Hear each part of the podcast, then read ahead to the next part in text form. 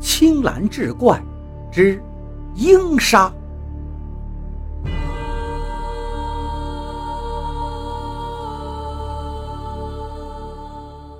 话说民国年间，在神鹰山下的青沟县青沟屯里，住着一位叫聂克赛的老人。老人年轻的时候是清朝承德皇家猎院木兰围场的驯鹰师，专门负责为皇家豢养训练猎鹰。后来大清亡了，他没了生计，才带着徒弟布图。回到了老家青沟屯继续靠驯鹰打猎为生。几年前，全国各地爱好玩鹰的人相约到一起，很隆重地搞了一次鹰王争霸赛。聂克赛跟徒弟布图各自挑选了一只神鹰山的雕鹰参赛，经过激烈角逐，聂克赛训练的雕鹰。一举夺魁，虽然没有什么奖金，但聂克赛老人却得到了一个“鹰王”的称号，就连徒弟布图也得了个第三名，可谓是名师出高徒。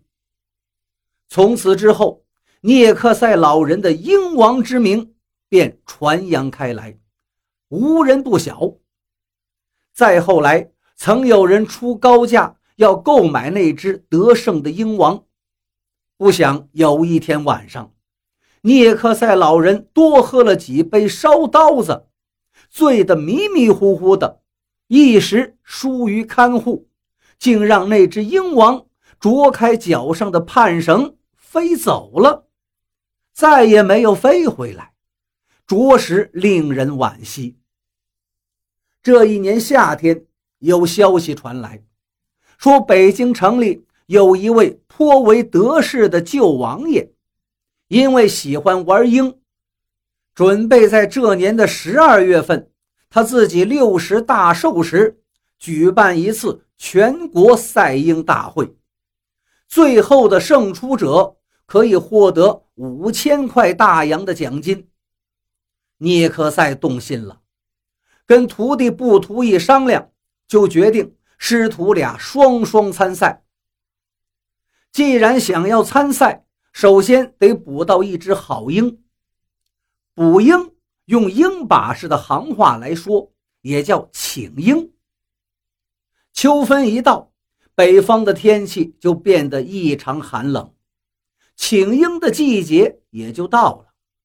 聂克赛跟布图师徒俩准备好了鹰网、鹰拐子、鹰锁。等捕鹰工具，就上了神鹰山。师徒二人架好鹰网，在鹰棚里苦苦守候了七八天。虽然也捕到了几只雕鹰，但不是个头太小，就是声音不够洪亮，都不是理想中的好鹰，只得又将其放了回去。等到第十天的晌午。布图正等得有些不耐烦，忽然发现系在鹰拐子上的耳哥突然狂躁而惊恐地扑腾起来。聂克赛不由得精神一振，抬眼望去，只见一道银白刺目的光芒划破了天空，一只白色的大鸟“呼”的一声冲落在了鹰场子上。巨大的翅膀搅动起一股激流，四周围草屑飞扬，落叶翻滚，几乎让人睁不开眼。聂克赛不由得倒抽了一口凉气呀！这居然是一只浑身雪白的雕鹰。他打小听爷爷讲过，这种鹰叫白玉爪，通体雪白，体型矫健。既具备了鹰的力量，又有隼的坚韧，而且是力大无比，能追狐逐鹿，连虎狼也不是他的对手，乃是鹰中的极品。大清朝的时候曾有规定，白玉爪这种鹰只能由皇家豢养把玩，即便是皇亲贵族，也绝不许染指。聂克赛顿时把手里的网绳抓得紧紧的，大气也不敢出。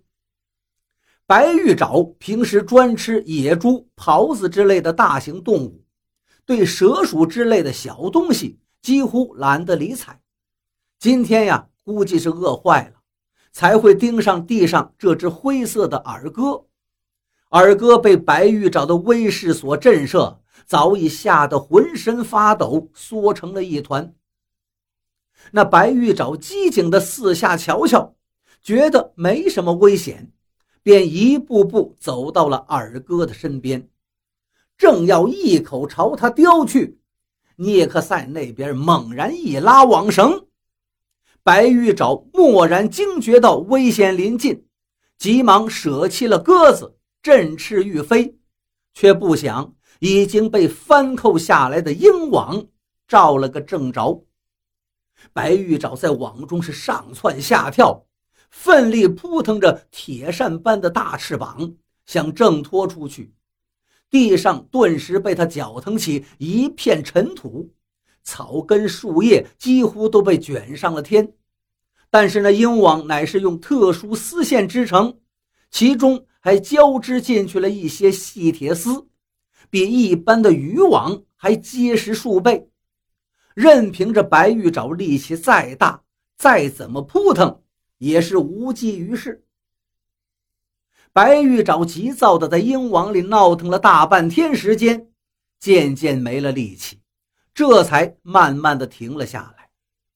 聂克赛趁机上前，一把将他擒住，拿出一个鹰套，就像穿衣服一样，将他连翅膀带脚一齐套住，然后又用鹰嘴子蒙住了他的嘴跟眼睛。只在鼻孔处开了两个小孔，让他呼吸。白玉爪此时已经精疲力竭，老实下来。没过多久，布图也捕到了一只体型硕大的好鹰。师徒俩提着各自的猎物，是满载而归。